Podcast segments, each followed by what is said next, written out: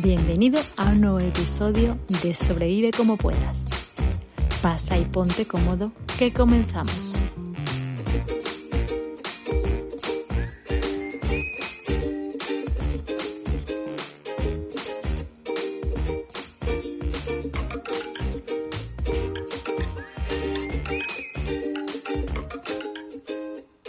Los gatos, esos grandes desconocidos.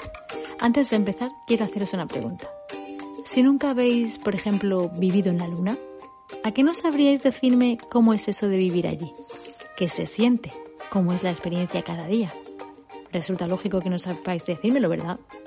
Cuando uno no ha conocido algo, algo de cerca, pues es difícil que sepa realmente cómo es eso que desconoce lo suyo es que no hablemos o juzguemos eso que no sabemos.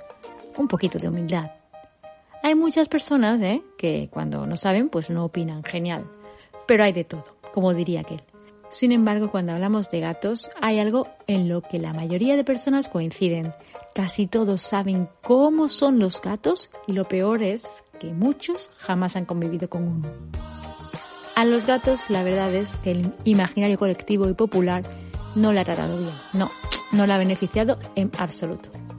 Alguien, que está claro que los odiaba, debió de poner en marcha en su momento la máquina de los rumores que ya la querrían las mejores empresas de marketing, pues se propagó como la pólvora y estas ideas han sobrevivido durante años, si no siglos, bueno, y siguen vigentes hoy día. Los gatos son ariscos. No son nada cariñosos, ni sociables. Son rencorosos, te saltan y te arañan a la mínima de cambio. A todos los gatos les gusta el pescado y la leche. Y bueno, la verdad, no sé si se me escapa algún tópico más sobre los gatos. Hables con quien hables, que no haya tenido gatos, y esto es lo más importante, sabe a la perfección todo esto y más. Todo malo, por cierto. Todo sobre los gatos, lo sabe todo. Resalto eso de que esto lo saben los que no lo han tenido, ni tienen ni tendrán gatos, porque no lo conocen, pero defienden esas ideas con fervor. Están segurísimos de todo ello. Y algunos refuerzan esto aportando que sí, que es así, porque además a su prima una vez el gato de su vecina le arañó. Ah, claro, entonces la evidencia sociológica o gatológica ya refrenda esta teoría. Es igual que si hay una persona mala, pues como si dijéramos que por eso ya todos somos malos. En fin, en mi opinión, la lógica desmonta este tipo de cosas. Lo que está claro es que quien se haya molestado en conocer a los gatos de cerca y más aún los que han convivido con ellos no podrán más que estar sorprendido y maravillado, además de completamente enamorados de estos seres. Sí, lo sé. Soy consciente de que hablando de este tema me estaré buscando más de un detractor hoy, pero la verdad es que si es por defender a los gatos, merece la pena seguro. Y un inciso a esto. Los gatos arañan y muerden, pero jugando. Y también depende de cómo le trates tú. Antes de proseguir con el tema que os quiero contar hoy en este podcast, pues sí, aún no he comenzado, aunque lo creáis, pues hablando de mi experiencia con gatos, los meninos son cariñosos, mimosos, pegajosos a la vez que independientes. Esta mezcla para mí, por cierto, es uno de sus grandes atractivos. Son súper inteligentes, precisos, elegantes, graciosos, divertidos. Bueno, por no seguir enrollándome en adjetivos que describan lo adorables que son, lo resumiré con que son unos animales de lo más mágicos, dignos de conocer de cerca sin duda. Lo que me maravilla es que siendo tan mimosos y tan pegajosillos, y aquí voy ya al tema de hoy, pues compartan un nada más ni menos que un 95,6% de su genoma con el tigre siberiano, un animal salvaje y bastante solitario según los que lo han observado en detalle, ¿eh? que no diré yo cómo es el tigre siberiano. Además de que es el tigre, es el, bueno, el tigre siberiano en concreto, es el felino de mayor tamaño del mundo a ver, yo tengo en casa un gatito que debo confesar que sí, que es como un tigre en miniatura, porque se parece muchísimo, así que la verdad es que en ese aspecto no me sorprende mucho. Es también un cazador, al igual que el tigre, pero si os paráis a pensar en el porcentaje, lo que me llama eh, la atención es el dato, porque es sorprendente, es que solo es un 4,4% lo que separa a ambas especies. Esto que os comento no me lo he inventado yo, son datos de un estudio científico que se publicó en la revista Nature Communication. Tanto tigres como gatos comparten anatomía y flexibilidad, además tienen pelajes útiles para camuflarse, aunque los gatos la verdad ya sabemos que tienen más variedad y colores de pelajes que los tigres.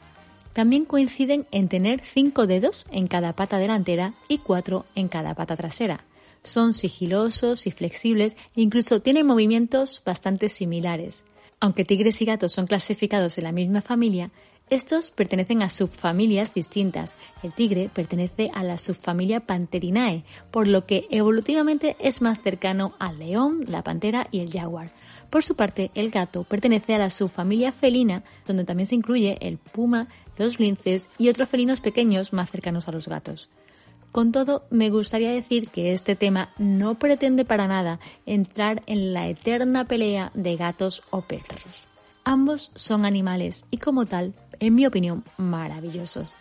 Sin embargo, al igual que hay perros buenos y malos, y perdonar esta clasificación tan banal, habrá gatos de todo tipo, buenos y malos. Así que desde aquí, lo que sí que quería hoy es aportar mi granito de arena a que aprendamos a saber de qué hablamos antes de hacerlo y apresurarnos a juzgar erróneamente. Y para finalizar, solo haceros pensar con una frase que me dijo una vez un amigo chileno que vive en Suecia. Según me comentó, allá hay un dicho que dice que la persona a la que le gustan los gatos tiene que ser una persona buena, seguro.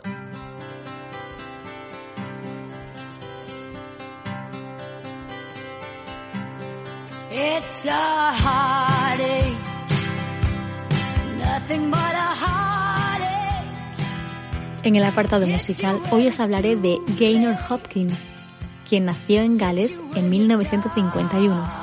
No, no me estoy equivocando de nombre, es que se llama así realmente, aunque sí es verdad.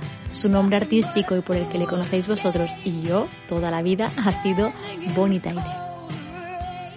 Su tema, It's a Heritage, y es el que estamos escuchando de fondo, fue un éxito total en 1977 a nivel mundial.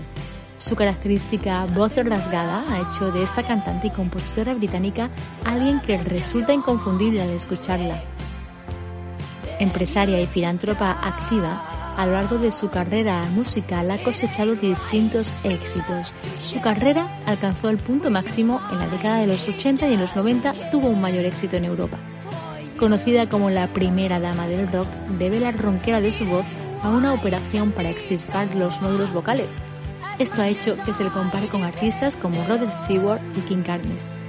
Ha colaborado también con otros grandes artistas de la talla de Cher o Mike Oldfield, entre otros, y sigue además en activo. De hecho, en el año 2021 publicó su último trabajo traducido como Lo mejor está por venir.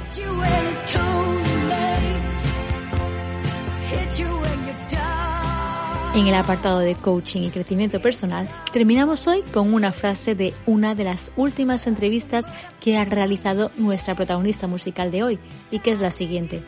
Si quieres tener éxito en la música, debes trabajar duro y ser persistente. Persistente es una palabra clave si quieres alcanzar el éxito en tu vida. Ya lo dijo también Benjamin Franklin en su día, la energía y la persistencia conquistan todas las cosas. En la vida siempre habrá momentos en que fallemos. Sin embargo, se trata de aprender de eso que consideramos un error, pues realmente es una oportunidad para aprender y volver a aprender. Ahí es donde entra en juego la persistencia. Cuando eres capaz de volver a intentarlo una y otra vez y las veces que hagan falta, las que sean necesarias, así podrás conseguir aquello que buscas. O tal vez no, ¿eh? Ojo, pero no será porque no lo hayas intentado, Quizás simplemente sea porque no era para ti. Así que en ese momento te recomiendo aceptar y dejarlo ir. Lo que está claro y es a lo que se refería Bonnie Tyler con esta cita que os decía al principio, es que la suerte no existe, sí que existe una capacidad de esfuerzo y de superarse a uno mismo. Esa es la ley de la persistencia y la que se resume a la perfección en una cita del trigésimo presidente de Estados Unidos, Calvin Coolidge, en esta cita para reflexionar con la que me despido hasta el próximo episodio. Nada en este mundo puede tomar el lugar de la persistencia. El talento no lo hará Nada es más común que hombres fracasados con talento. El genio no lo hará. El genio sin recompensa es casi un proverbio. La educación no lo hará. El mundo está lleno de negligentes educados. La persistencia y la determinación son omnipotentes. Nos escuchamos pronto.